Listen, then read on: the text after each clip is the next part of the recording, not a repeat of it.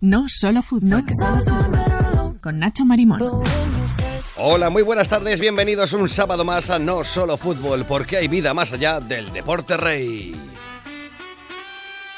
¿Te imaginas un programa de deporte en el que el fútbol no sea el único protagonista? Imagínate.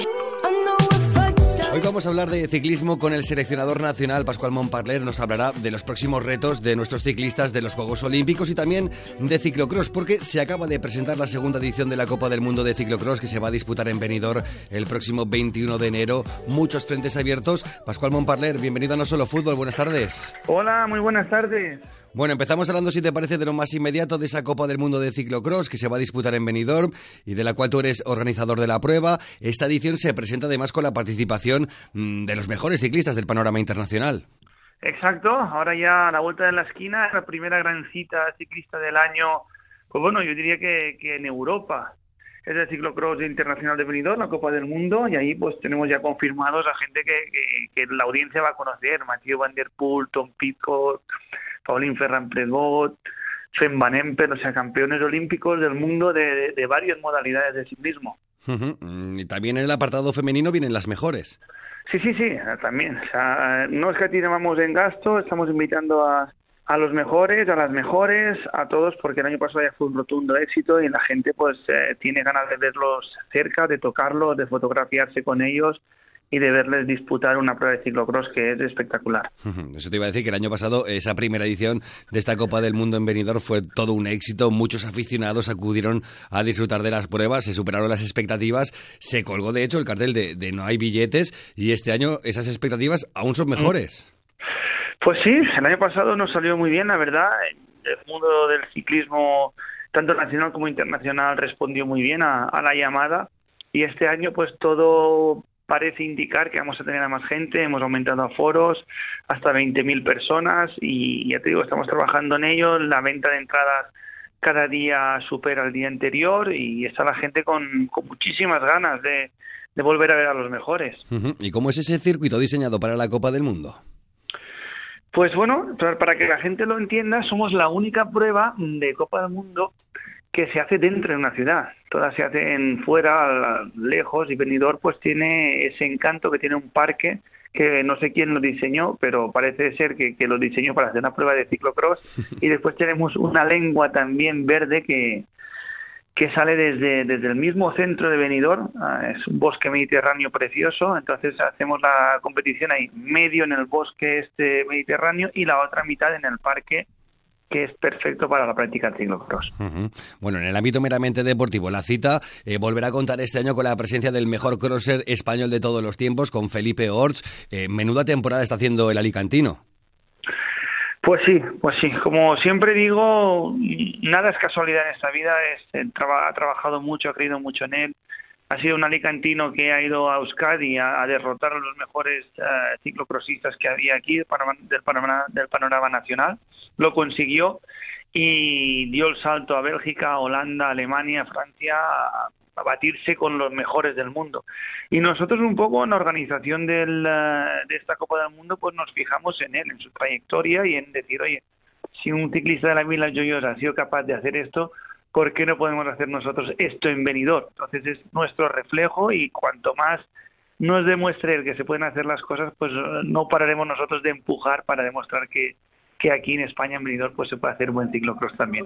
Has hablado de su salto a Bélgica, para que lo que sepan, lo sepan nuestros oyentes, aquello es una de las mecas de, este deporte, allí es uno de los deportes rey, y precisamente consiguieron una de las pruebas más importantes y la superprestigio este año es el primer podio español, nunca antes lo había conseguido un español algo parecido, tampoco había conseguido, por ejemplo, entrar en un top 5 de una prueba de la Copa del Mundo, y también lo ha conseguido este año. Con todos estos precedentes, ¿podemos soñar en un podio de Orch en Benidorm? Pues bueno, yo creo que, que tenemos que soñar y como dicen los entrenadores de fútbol, ¿no? Sé que esto es no solo fútbol, pero bueno, me gusta, me gusta compararlo en esto. O sea, la afición tiene que apretar ahí, tiene que llevarlo en volandas porque él ha demostrado que es capaz de hacerlo. Pero ese día creo que, que entre todos tenemos que gritarle y, y no dejar que se relaje en un momento y que, y que piense en cada momento y que crea en él en cada momento para, para conseguir este podio aquí en Benidorm que sería, bueno, pues sería una fiesta. Sería una maravilla. Bueno, eh, esperamos eh, con ese sueño que nos vamos a guardar. Dejamos el ciclocross para adentrarnos en tu labor, si te parece, como seleccionador nacional de ciclismo. Una vez cerrado el ranking olímpico, ya están definidos los corredores eh, que cada país van a tener en la cita de París. cinco selecciones llevarán el máximo de corredores posibles, es decir, cuatro. Entre ellas no estará España, que se quedó a las puertas. Únicamente, en este caso, solo vamos a poder acudir con tres ciclistas, Pascual. Sí, nos quedó ahí nada, muy poquitos puntos, pero al final la temporada pues pues se nos fue por nada, por, por, muy poquitos puntos y vamos a acudir con, con uno menos que nuestros grandes rivales. Pero bueno, vamos a intentar en carrera, en nuestro estado de forma, pues compensar a ese ciclista de, de menos. ¿Y en qué nos puede afectar el ir con un ciclista de menos?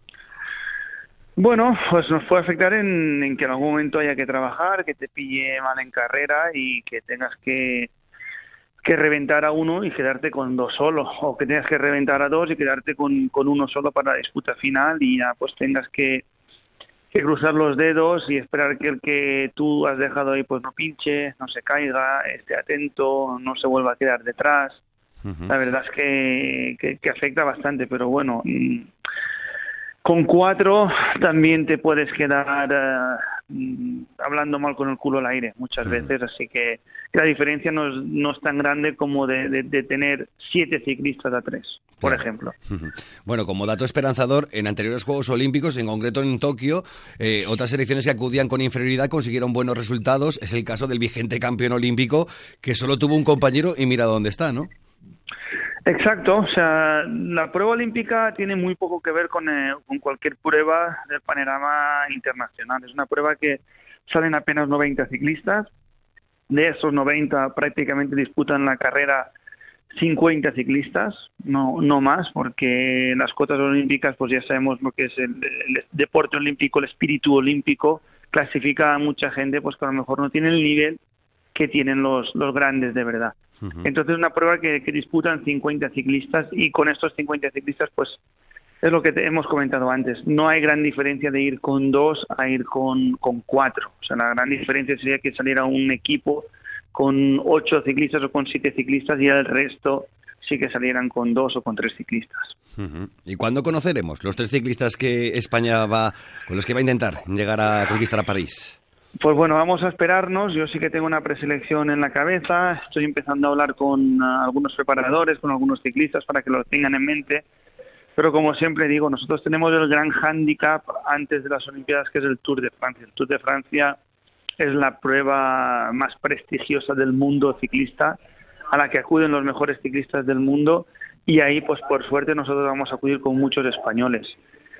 ¿Qué tiene el Tour de bueno? Pues que o nos puede dejar un perfecto estado de forma para cuando salgan de esta prueba, o nos puede dejar algún ciclista lesionado mm, y que no pueda acudir. Entonces eh, vamos a esperarnos hasta mitad de Tour de Francia para dar la lista oficial. Eso te iba a preguntar, porque claro, este año el Tour acabará eh, seis días antes del comienzo de los Juegos Olímpicos. No sé si es mejor eh, prepararse la cita olímpica sin ir al Tour de Francia, prepararse primero el Giro, que hay un poquito más de, espacio, pero tú crees que sí, que se puede hacer todo, ¿no? Pues son cosas que uno nunca lo sabe, nunca sabe qué es, qué es mejor o, o qué es peor. Yo creo que el ritmo, el fondo, que te deja el Tour. Si terminas bien, es la mejor preparación posible. Este año Mathieu Van Der Poel lo ha demostrado. Si ha ido al Tour de Francia a ayudar a sus compañeros, salió con un punto de forma brutal y logró ganar el Campeonato del Mundo, que prácticamente era igual de, fechas que las Olimpiadas. Sin embargo, su gran rival, Wout Van Aert, fue al Tour de Francia, dio todo, todos los días, dio el 100% para ayudar a sus compañeros, para intentar ganar en etapas, para estar lo más alto posible y al final pues eh, doblegó la rodilla en el mundial y hizo segundo. Entonces hay veces que, que no sabes cuál es, eh, es la mejor opción. Si quedarte en casa si ir a disputar o si ir a, correr digamos entre comillas a entrenar y ayudar. Lo mejor es ir con la medalla de oro ya directamente a la vuelta a España para celebrarla no Exacto, esa es la mejor opción. Porque ya te digo, muchas veces a toro pasado eh, todo el mundo dice, ah, ves, como no han ido y han hecho la concentración, les ha salido bien. El año para el recuerdo las últimas Olimpiadas que Italia concentró a todos los ciclistas en altura para hacer una pues unos gran, unos grandes Juegos Olímpicos y no pudo ser. No fueron al Tour, solo disputaron eso y, no les salió entonces. Vamos a ver cómo cómo nos sale a nosotros este año. Y de la cita eh, olímpica de, en ruta, que hay tres representantes, uno deberá de doblar un dos días antes para disputar la prueba contra el reloj. Exacto, a uno le va a tocar hacer eh, la prueba crono y bueno, pues eh, a ver a quién a quién de ellos llevamos. Tenemos ahí en mi cabeza hay ciclistas pues que todos hacen dignas cronos y estamos en el mismo handicap que todos. No puedes llevar a un gran croner sabiendo que después en la ruta te va a penalizar. Entonces, eh, a ver, a ver quién, quién es el que la hace. Bueno, volviendo la vista atrás, en los anteriores Juegos Olímpicos de Tokio eh, estuviste, eh, Pascual, aislado por dar positivo en COVID en Japón, claro que lo recordarás. ¿Cómo viviste esos momentos con los estrictos que eran los japoneses, los nipones, durante unas Olimpiadas, con el estrés que conlleva ya preparar la prueba y que te toque aislarte? Bueno, pues fueron momentos muy duros, muy duros porque ahora ya hace unos años y lo ves de otra forma, pero en ese momento tienes ahí a grandes ciclistas, eh, alguien contagió el coronavirus allí, no sabemos quién ni cómo, pero fuimos dos los que cogimos coronavirus. Y, los ciclistas pues lo pasaron muy mal porque no nos iban a dejar correr, no querían dejarnos competir, supimos que podíamos competir eh, a la una de la mañana, el día antes, todo el día estuvimos con el grupo aislado en habitaciones sin poder entrenar, sin poder hacer nada, sin poder bajar ni siquiera hacen algo a comer al restaurante, entonces fue, fue un lío. Después las cronos, pues yo tampoco pude estar, estaba ya aislado, estuve más de 20 días aislado en una habitación de un hotel que nos mandaban a todos los, los que estábamos en la Olimpia y dábamos positivo, pero nos mandaban ahí a un hotel y te tenían ahí todos los días haciéndote test y hasta que no estabas más limpio que limpio no te dejaban salir bueno, una, una, experiencia más en la vida. Mm, una experiencia dura, una experiencia más en la vida. Bueno, los Juegos Olímpicos de París por lo menos serán mucho más cercanos y más normales. Exacto, exacto. Los Juegos Olímpicos de París ya serán como una competición más normal para todos nosotros, en la que puedes acudir con toda tu infraestructura, con toda tu gente, no, no tienes que coger un, un vuelo y desplazarte 10, 12, 15 horas. Digamos que son unos juegos europeos que, que son en nuestra casa y que y que nos van a venir muy bien, estoy seguro. Bueno, yo quería acabar esta entrevista hablando de tu pasión por el ciclismo. Imagino que te viene heredada de tu padre, que también fue ciclista profesional.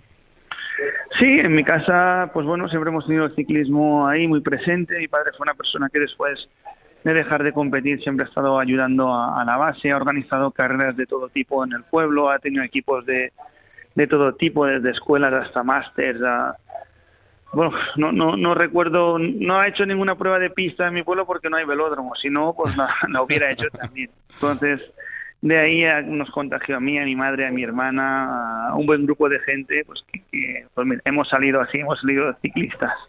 Pascual Montparler, seleccionador nacional de ciclismo, muchísima suerte con esa Copa del Mundo en Benidorm y sobre todo con la cita olímpica de París. Muchas gracias a vosotros por hablar de ciclismo y hacerlo cada día más, más grande, chicas el ritmo del deporte. Y hoy despedimos el programa con los gustos musicales de nuestro seleccionador nacional de ciclismo, Pascual Montparler. Pues mira, eh, a lo largo de mi carrera deportiva siempre he escuchado mucho a Loquillo, ¿no? O sea, una que me gusta mucho es Feo, Fuerte y Formal. Pero ahora, en, en esta época mía ya más de, seleccionador, de organizador y tal, me gusta mucho Turnedo, es una, una canción que, que, escucho a menudo y que, que me gusta muchísimo. Desde aquí, desde mi casa, veo la playa vacía, ya no estaba hace unos días, ahora está llena de lluvia, tú ahí sigues sin paraguas, sin tu ropa, paseando como tarde de julio, pero con frío y tronando. Turnedo de Iván Ferreiro, una de las canciones icónicas del pop español, en esta ocasión con una versión muy especial, en directo con la colaboración de Joel López. De esta manera llegaremos al final de No Solo Fútbol. Reciban un saludo en la parte técnica de Sento Bellot y de Nacho Marimón. Ustedes sean felices y disfruten de la vida en compañía de la radio pública. que pienso en abrazarte, que pienso en ir contigo, me